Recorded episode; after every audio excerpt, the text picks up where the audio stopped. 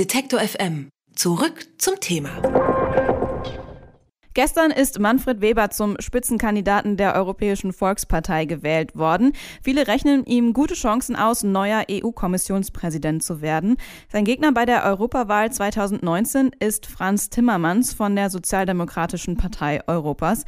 Für die Parteien beginnt jetzt der Wahlkampf um die Plätze im EU-Parlament und darüber spreche ich mit Erik Bonse. Er schreibt als freier Journalist mit Sitz in Brüssel unter anderem für die Taz und den Cicero und betreibt den EU-Watchblog Lost in Europe. Guten Tag, Herr Bonse. Ja, hallo, guten Tag. Jetzt, wo die Spitzenkandidaten feststehen, was erwartet uns für einen Wahlkampf?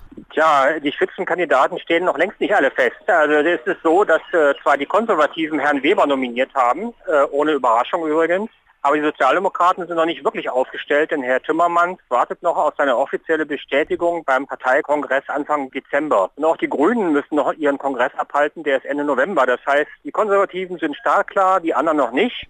Und die Konservativen, vor allem Herr Weber, versuchen so eine Art Wohlfühlwahlkampf zu machen, nach dem Motto, Europa ist gut für alle, Europa muss bürgernäher werden, wir müssen mehr Optimismus hier haben in Europa. Das ist so sein Thema. Was sind denn die relevanten Entscheidungen, denen sich das EU-Parlament in der neuen Legislaturperiode stellen muss?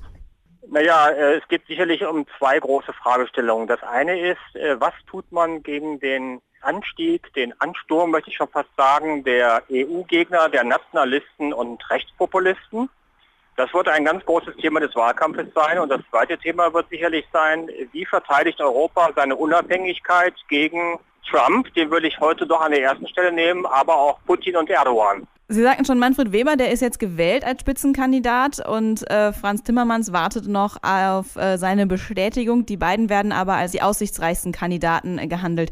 Wofür stehen Sie denn? Ja, also äh, Manfred Weber steht, äh, wie er das selber sagt, für einen Brückenbau. Er möchte die Gräben, die die Euro-Krise, aber auch die Flüchtlingskrise und die letzten Jahre gerissen haben in Europa, die möchte er gerne zukippen.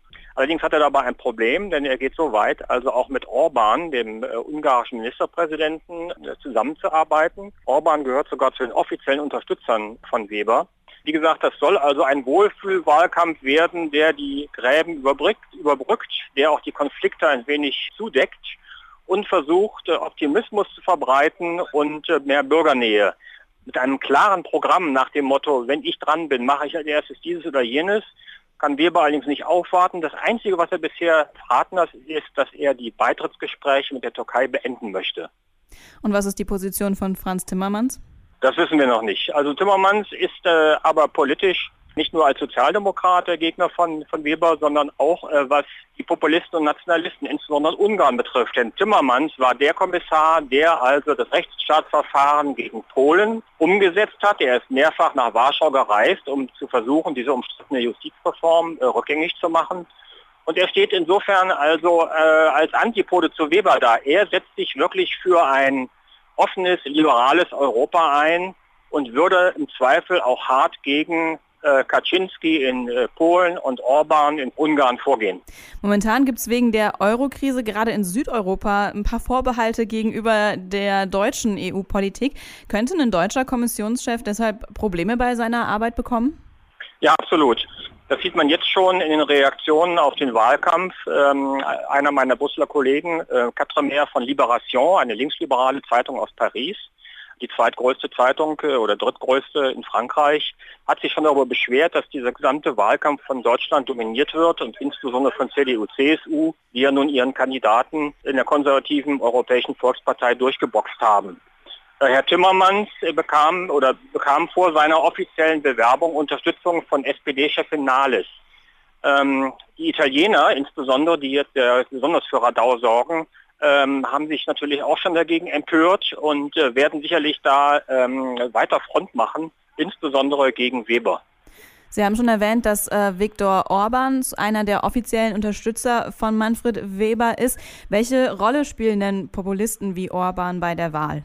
Ja, wenn es nach Weber geht, dann sollte dieses Thema nicht die äh, erste Geige spielen. Es sollte eigentlich ein Randthema sein, weil er ja eben die Gräben überbrücken möchte und zuschütten möchte und Brücken bauen möchte wenn es nach Timmermans geht und aber auch nach den Sozialdemokraten, den Liberalen, den Grünen und der Linken, also doch äh, immerhin mindestens 60 Prozent der Wählerschaft, dann wird das ein ganz großes Thema werden. Dann wird das im Wahlkampf vor allem um die Frage gehen, offenes, liberales Europa, das auch Flüchtlinge aufnimmt und willkommen heißt, gegen ein nationalistisches, borniertes Europa der Grenzen und der Mauern.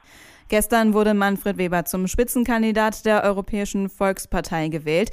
Über die Einschätzungen der bisherigen Spitzenkandidaten und den derzeitigen Kurs der Europawahl habe ich mit Erik Bonse, Journalist und Blogger mit Sitz in Brüssel gesprochen. Vielen Dank für das Gespräch. Gerne.